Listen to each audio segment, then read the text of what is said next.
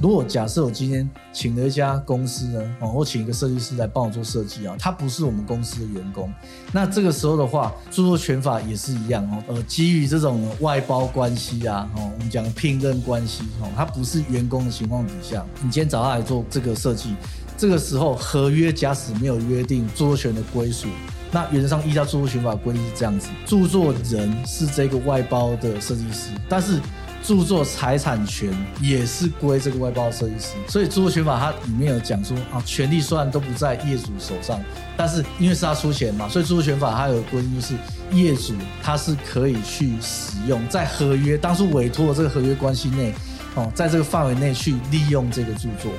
他可以利用，但是他没有拿到权利。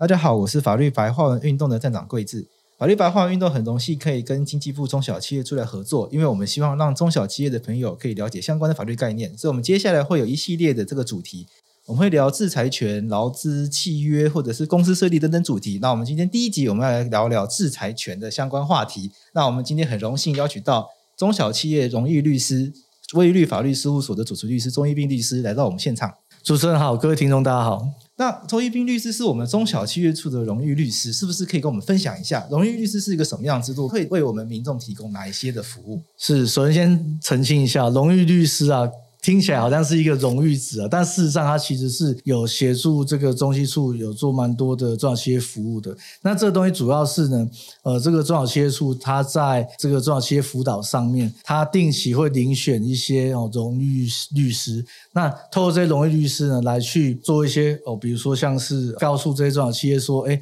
最新的法规动态是什么？他可能透过办讲座、办课程的方式，哦，去把这个东西说明这样子，然后再可能会有一些。一对一的法律咨询，那通常大家是中小企业主遇到一些法律问题的时候，他可能就透过一些预约的方式，那就会安排荣誉律师来做一对一的这个访谈哦，了解一下他们状况，那现场及时给他们回应这样子。尤其是像现在疫情的期间呢，其实也不一定要这个面对面，那也许呢会透过这个承办单位，他们也会把问题去做一个。转给荣誉律师来做一些解答，这样子，然后再来是像可能有一些手册 guideline 的部分，那这个大概每年都会有编列一些相关最新的一些中小企业应该知道的议题，不然像我举一些例子啊，可能像比如说之前个资法 GDPR 是欧盟的个资法，那当时很多中小企业就会害怕说，哎，我今天假设做的是全球的生意的话，那会不会受到 GDPR 的影响？啊，那在当时候呢，哦，G P R 生效之后，中小企业处就编列预算，然后找专家学者还有荣誉律师也参与，就是在这个手册的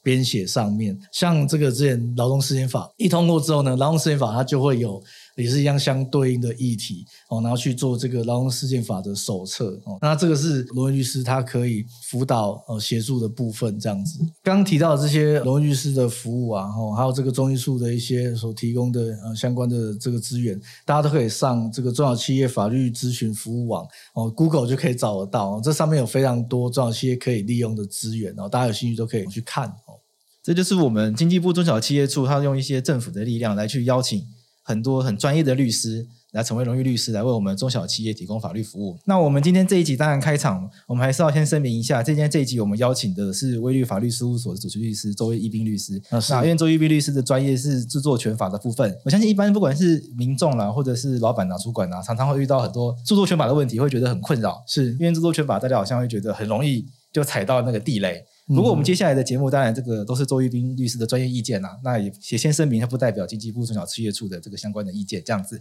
那我想，我们先从一些故事开始，就最近有些新闻案例，其实我想大家讨论的很很火热了，网络上大家觉得说，哎，怎么会是这个样子？因为我们有一个很有名的餐厅，那这个卖小笼包很有名，但我们就不讲它叫什么名字了。这个餐厅，那他的员工本来帮他设计了一个商标，那后来好像这个餐厅跟这个员工针对这个商标发生一些争议，是不是？请周律师先帮我们。说明一下这个案件的背景，来龙去脉。OK，嗯，刚刚提到这个知名餐厅啊，这个问题大概是这样子哦。他在呃转型企业转型的时候呢，他可能想要一些提升那企业识别的形象，啊所以他就找了一个文创公司，然后帮他设计一些哦 logo 啊，还有设计一些文创公仔啊这样子的一些造型。那当初他找了一家文创公司之后呢，那今天这文创公司里面就有设计师来负责这个专案。那在开发这些呃文创商品跟 logo 设计的过程里面，其实是这个设计师他在去做创作的。结果他创作完之后，哦，他交给这个文创公司，文创公司再把这个创作拿给呢这个知名的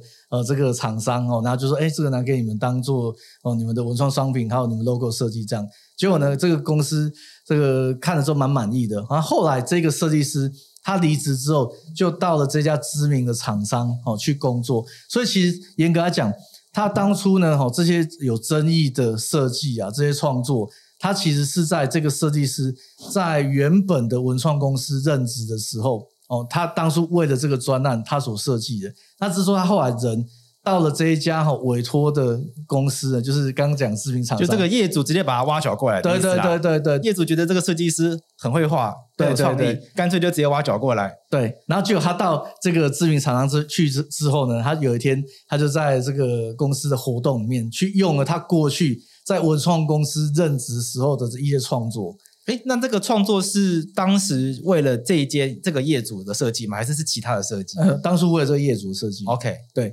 所以他就觉得，哎，这个当初是帮业主设计的，所以在业主活动你去使用哦，而且他现在已经到那家公司去上班了，所以应该没什么问题。对啊，这个听起来蛮合情合理的。对对对对对对对，但是用了之后，结果呢，这个影片一曝光之后，然后就被告了。哦，文创公司跑来告。对，文创公司跑来告说，哎，你当初在我这边上班的时候。你创作的东西都是我们文创公司的啊，你怎么今天可以把这些东西未得我授权就拿去用在你现在任职的这家公司，就当初业主委托的那里？哎，那可是业主也会觉得说，我有我有付钱给你文创公司啊，那为什么不是你帮我设计的都归我？哦，对，这个就涉及到著作权法一个很核心的一个问题啊，叫做呢哦著作权归属的部分。那著作权归属其实我先跟大家讲一个基本概念啊，就是说所有的创作基本上。都是由这个实际创作者哦，他完成之后就取得著作权。那这个实际创作者，我们一般在著作权法就叫做著作人，这是一个原则。那当然，法律这东西就是这样，有原则必有例外嘛。哦，那例外情况是什么呢？如果今天这个创作者他在创作的时候，他的原因，就我们讲的这个他的法律关系啊，他为什么会创作这些创作？哦，他是基于合约关系而来的时候，那就要去看今天他跟。哦，这委托他创作人到底是什么样的关系，会影响到著作权的归属。哦，那在这个案子里面，其实我们如果从整个事件的过程来看，哎，看起来好像是说，哎，当初那个知名的业者，他委托文创公司，看起来好像是一个委外去处理设计的一个问题，但是它背后出问题的是在于说，今天这个设计师。他在文创公司任职的时候，那他帮文创公司所做的创作到底是归谁的问题？那刚刚提到例外情况在这边就出现了。今天这个设计师他任职在文创公司的时候，他是跟公司是雇佣关系，他是他的员工，对，就是员工、劳工、员工都是一样，就是等于是他领薪水的。对，那所以这个时候的话，就是。假使契约劳动契约没有约定著作权的归属，比如说，哎，你在我上班的期间做这些创作归谁？假使都没有特别写的话，依照著作权法的规定，著作人他是这一个劳工，哦，他有著作人格权，但是呢，著作财产权是归这个受雇的那家公司，就是他在哪边上班就归那个公司所有。所以，今天假使在合约没有特别写的情况底下，著作财产权是归。哦，那个文创公司的。那在第二种情况，如果契约有特别约定的时候，那就看契约约定的归属是谁是著作人，他可以做第一次的约定，著作人归谁？我可以约定归公司嘛？那我可以约定归这个员工哦，都可以哦。但是如果我约定呢，归公司之后，原则上著作人他有著作人格权哦，但是著作财产权这个东西呢？哦，他也是可以另外再做约定的哦，所以等于你在合约可以约定著作人是谁，第二个约定就是著作财产权人是谁。那这样子都没有约定，那就会变成说，著作人虽然是员工，但是著作财产权依照著作权法，它是归公司，在契约没特别写的情况底下，那这个时候的话，我先跟大家讲一个哈，这个又回到一个很技术性的问题，什么叫著作人格权？什么叫著作财产权？对，我正想要帮听众问，因为我们刚刚讲的著作人归谁，著作财产权归谁，著作人格权归谁？那听众可能现在有点宕机宕机，对，现在开始鬼打墙。对，突然用法律文言文，名词很多，这周律师帮大家介绍一下。对对对，我们我们这是法律白话文嘛，所以我们要解释一下，对，不能变法律文言文。那著作人格权哦，就是说。呃，著作权里面哦，它第一个分类就是分人格权跟财产权。我先跟大家讲简单怎么分啊。财产权呢，就是只要你可以涉及到授权，你常听到授权啊、著作权让与啊、可以换价的啊、哦，可以拿授权金的这些权利，都是著作财产权的问题，就是可以变现的部分。对对对对，所以像诶，我拿别人的作品去重置，我就去 copy，然后把它转印到商品上面。这个都是著作产权的问题哦，所以你常听到什么重置权啊、公开传输、公开播送啊，哦，然后呢，这个改作、编辑，这个都是著作产权的范围。那人格权相对来讲，它权利范围就比较小哦，它就是三种哦，一个就是什么？一个就是姓名表示的问题。哦，那姓名表示就是说，哎，我可以在我的著作旁边就是加我的名字，像你看到很多那个大师级的画，右下角或左下角都有签名嘛，哦，那就是著作人格权的姓名表示的问题。OK，他这个权利可以在作品上面列明，而且表彰这个作品就是我做的。对对对，然后再来就是呢，禁止丑化，就是说，哎，我今天创作出来的东西。你不能够呢去贬低我创作，比如说把我写的很好的一个小说改成言情小说，里面充满新三色，或把我的图片呢就是放暴力啊、色情，把它呢加这些元素进来，那都会贬低呢我的这个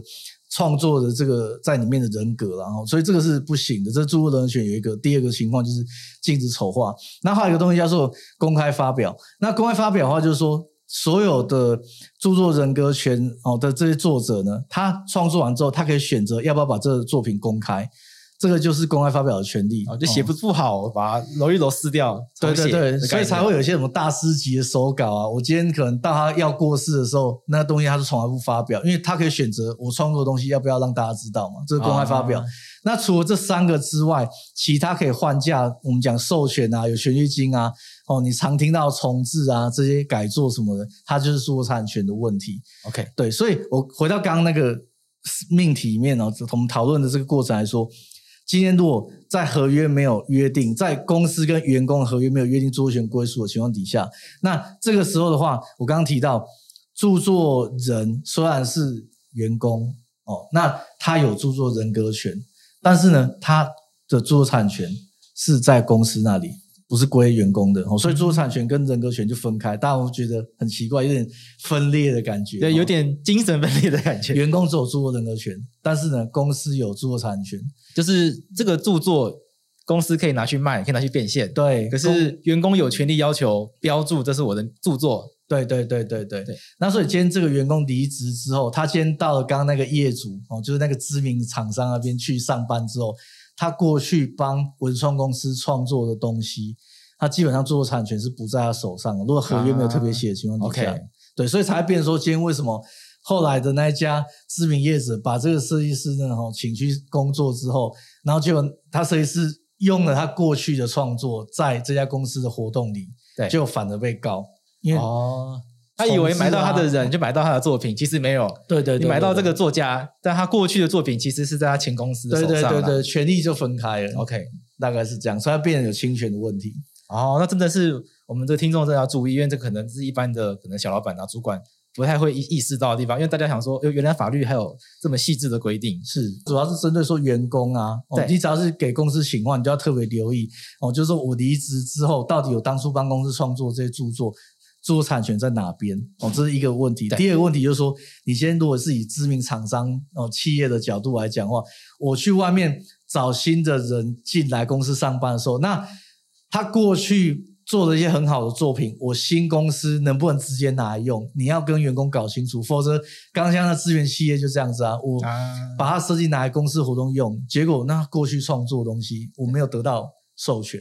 啊，就不小心踩到法律的地雷了啦。对，就变成侵权了。那我想大家就很关心说，我们一般的中小企业啊，也没有没有办法像这个知名的业主啦，人家是比较有钱，可以直接挖角挖一个设计师过来。你说他以前的作品不要用就算了，以后画新的。可是，一般的中小企业可能没有办法。所以，当遇到要设计、要要设计行销素材，或者要去帮公司做一些品牌的形象的时候，势必都是找外面的专业的设计公司、专业团队。是那这个情况下，我们要我们有没有一些呃有没有一些技巧，或者有没有一些在法律上、契约上要注意的地方，可以让我们的听众朋友知道？OK，这个我刚刚讲的是一部分的，我们讲说，哎，基于这个法律关系哦，著作权归属会。跟原原则大方向不同的情况，还有第二种情形哦，就是刚刚主持人提到说，哎，我今天公司预算不足啊，我们请外面的这个外包厂商来做设计，哈，请一些设计师或者是这个售后组啊，freelancer，他们来设计 logo 的话，那这个时候是很常见企业的一个做法哦，就是节省预算哦。当然这个有一个问题，然后大家先了解一下，如果假设我今天。请了一家公司呢，哦，或请一个设计师来帮我做设计啊，他不是我们公司的员工。那这个时候的话，著作权法也是一样哦，在这种呃基于这种外包关系啊，哦，我们讲聘任关系，哦，他不是员工的情况底下，你今天找他来做这个设计，这个时候合约假使没有约定哦，这个著作权的归属，那原则上依照著作权法规定是这样子，著作人是这个外包的设计师，OK。对，但是著作财产权也是归这个外包设计师啊、哦，都是人家的。对，那出钱的的业主，那他拿到什么？对啊，那我付这个钱要干嘛？对，今天听众朋友吓到，哎，我付了这个钱，然后什么权益都没有。没错，所以著作权法它里面有讲说啊，权利虽然都不在业主手上，但是他因为是他出钱嘛，所以著作权法它有规定，就是这个时候的话，业主他是可以去使用在合约当初委托的这个合约关系内。哦，在这个范围内去利用这个著作，他可以利用，但是他没有拿到权利哦，著作产权、人格权他没有拿到，他是只能利用而已。这个有点奥妙诶，这不是我的权利，我怎么可以用？假使委托你做这个 logo 设计，就是要拿来做我们公司的商标的话，对，那这个目的当初如果已经在这个契约里面看得出来，哦，那 OK，啊，那我就可以拿它去申请商标，这个就是利用。可是我今天如果要把这个 logo 再去想要授权给别人的话，那个这个就会有问题。哦、到底有没有在原本合约范围内？哦，当初约定做什么就只能做什么。对，就是在那个契约的目的范围内去利用而已。呃，它能用的空间就变小，啊，就变很限缩。哎，对对，因为很多人会觉得说，这个是我付钱的啊，对，我买来的东西，我爱怎么用就怎么用啊。但是如果在没有签约的情况下，因为没有签约，就会回到著作权法原则性的规定嘛。就像周律师刚刚讲的，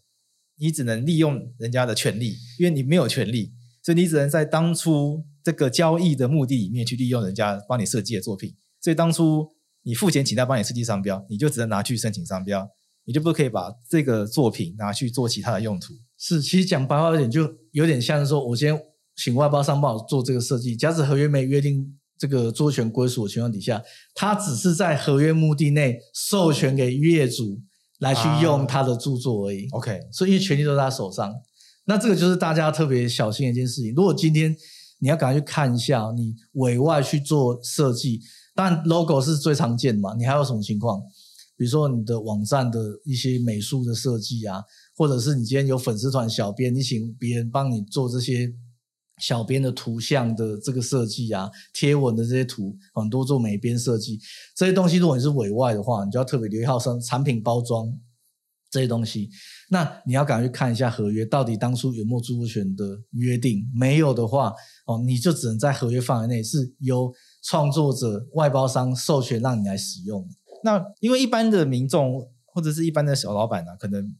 比较没有那个意识说要去签合约，所以一一旦没有签合约，就回到刚刚这个我们讲的状况。那接下来大家问说，那我现在知道我要签合约了，在签合约的时候有没有一些我们可以注意的事情？哦，是这个东西，就是政府其实有提供蛮多的资源哦，让这些中小企业你在呃，假使说，哎，今天你可能预算有限，你也没办法去找专业律师的情况底下，那网络网络上面有非非常多资源可以去找。一个是在这个智慧局里面，它有提供一些契约的范本。那这些契约范本其实政府当初也是呃有这个请外面的专家来去做一些编写，就是政府请律师啊，请一些法律的学者来来去研究出来的。是是是，那。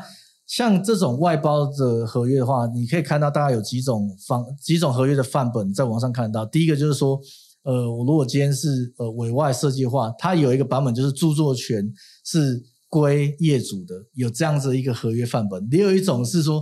著作权是归哦这个外包厂外包厂商的，这也有一种哦，所以就看你今天如果是业主，你一定拿前面那一种嘛。你如果是外包厂商拿了公版合约，你可能就拿后面那一种。那还有一种是说著作共有的情况，那著作共有其实呃我们没有那么推荐啦，因为共有的话，其实在权利行使上面，我如果今天要做授权的时候，原则上会变成要全体的共有人同意，所以这种。创作是大家共有情形的，其实呃，我们一般比较不会那么建议啦。但是如果真的在特殊个案需要的话，也可以哦。这个是在呃智慧局的网站上面也有这个范本。然后还有一种是单纯的授权，就是说如果今天这个呃外包设计师他是已经把他设计好的东西放在网站上面，然后你如果有需要，你去跟他谈授权。那还有这种方式，就是你不是委托请他创作。你是呢付钱请他把他创作好的东西授权给我，这像常见就是说企业的贺年卡、企业的一些哦商品的外观设计，你看到一个既有现成的东西已经好了，那你跟他谈就是授权给我来用。那这种授权的哦范本合约在智慧局里面也有，所以大家可以上智慧局网站去查哦著作权相关的契约范本。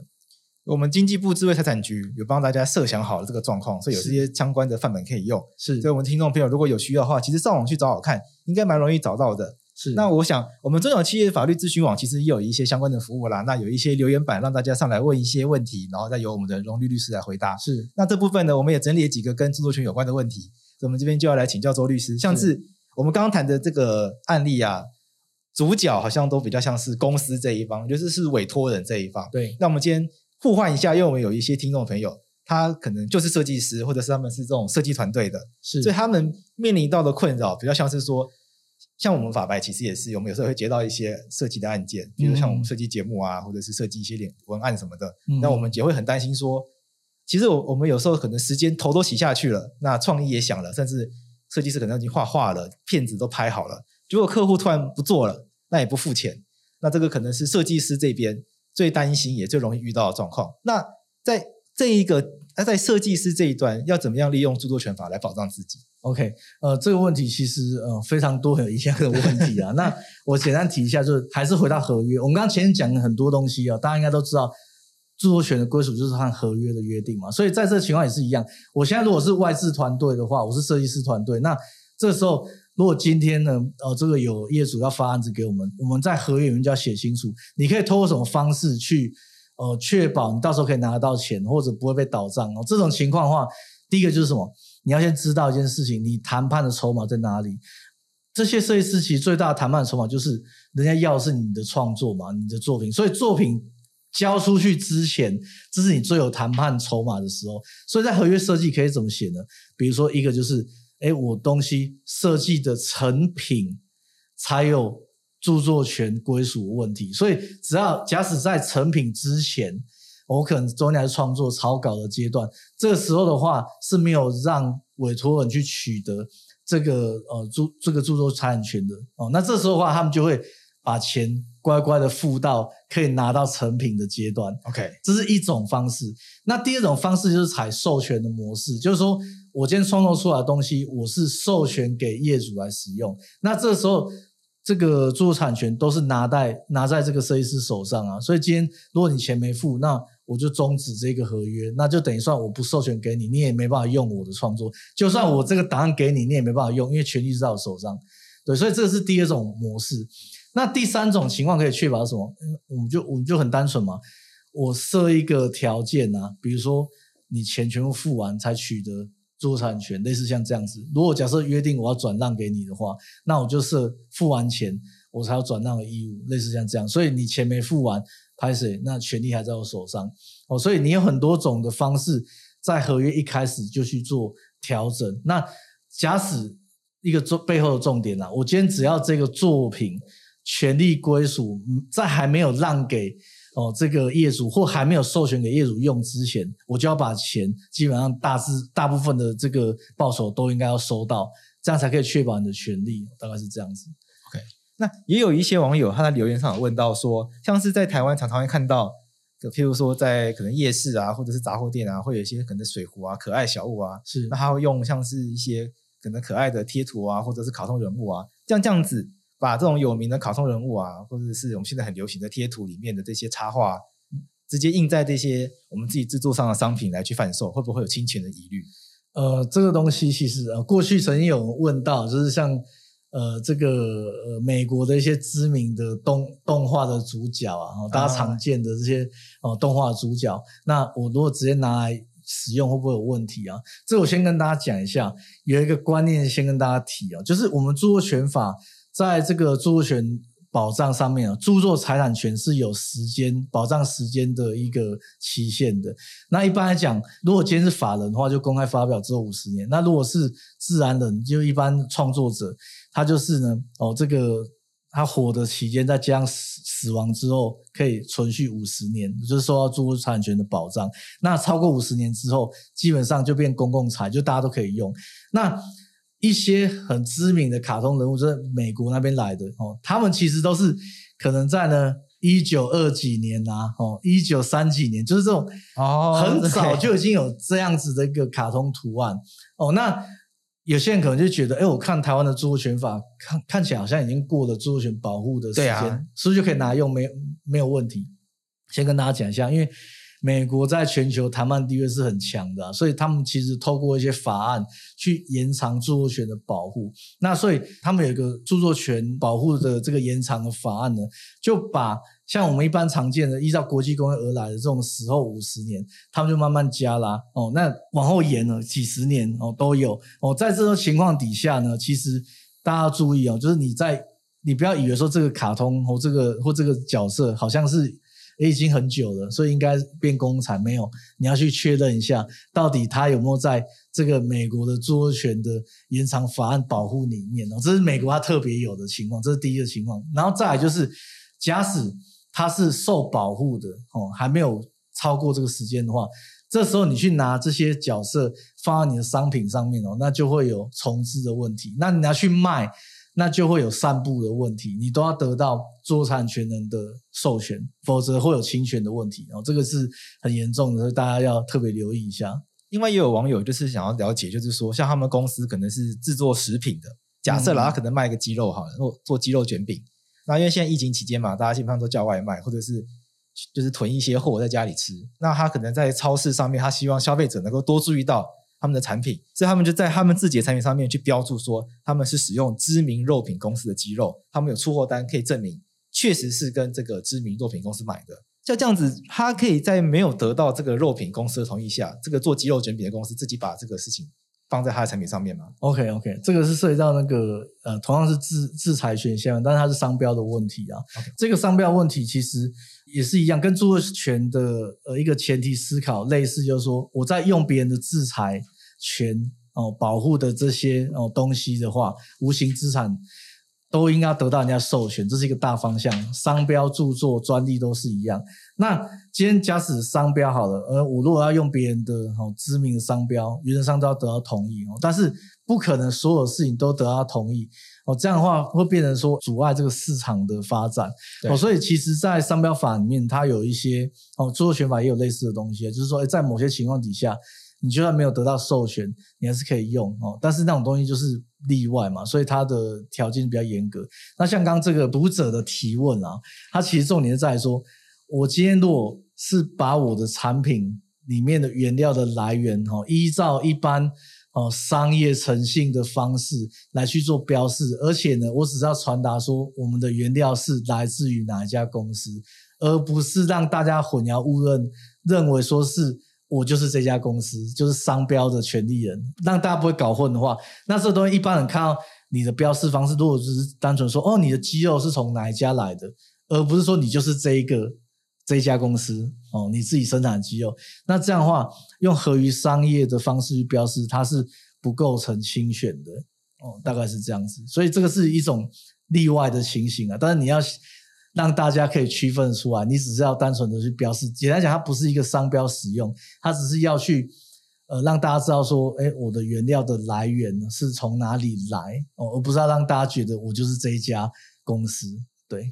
哦，OK，因为按照商标法规定，只有商标权人可以使用商标，是，而且使用商标指的是说使用商标让人家知道说这个产品就是我做的。对，所以如果我今天是另外一家公司。我是这个鸡肉卷饼公司，我想要使用这个知名鸡肉食品的这个相关的，那商标法它是有个例外，但是你只能限这个例外，毕竟是例外嘛，所以必须要一点严格，不然对不然就会没有办法保障商标权人权益嘛。对对，对对对，所以使用上面呢就要限制在说，你只能用到让人家知道哦，你是跟他买而已，你不可以让人家以为这个鸡肉卷饼就来自那家肉品公司的。对对对对对。那这个混淆，这样就会有混淆的问题。对对对，周律师，我想我们节目的最后是不是给听我们听众朋友有一些建议？嗯、就是说，我们中小企业可能小老板、小主管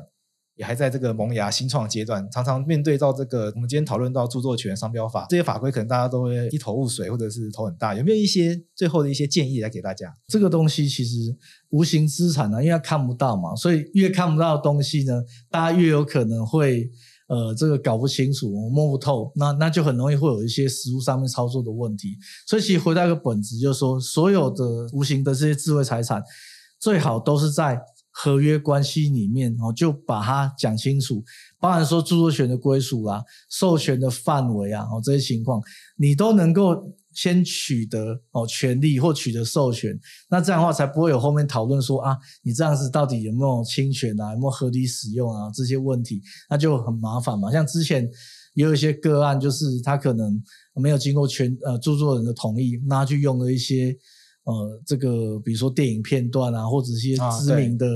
这个创作的片段哦，那就后来惹上这个刑事官司的的这种情况，那这就变成说。我前面没得授权或没取得权利，我后面就只能去主张像合理使用啊，哦这种例外的情形哦，但它因为毕竟是例外嘛，哦所以实务适用上面就会比较严格哦，所以你宁可一开始就先取得那个正当的权利，你也不要说到最后就变成说啊我要去讨论哦，去攻防，诶我这个有没有符合这些例外的情形啊？所以合约能够写清楚的最好都写清楚，因为没有写清楚的话。在比如说以著作权法来讲，它是比较保护，在合约没有清楚写明的情况底下，是比较保护创作者的哦。对，还是希望鼓励创作。对，那对一企业主这种他可是付钱的人来说，可能有时候就未必符合他的期待，所以你在合约就是要写清楚是最好的。所以不管是著作权法还是商标法。其实这一类型的合约，或者是说我们当我们意识到我们要做这类型交易的时候，我想大家听完这一集节目就应该要有一个感觉，就是说交易如果想要有保障的话，那我们一定要花一点时间来认识相关的法律是怎么规定的。那我们要去了解说，那透过认识这些法规，我们将合约做一个合理的安排，让我们的权益能够获得保障。至少这个交易的目的，我们当初去签这个合约，去跟人家做这个授权，去请人家委托人家帮我们创作。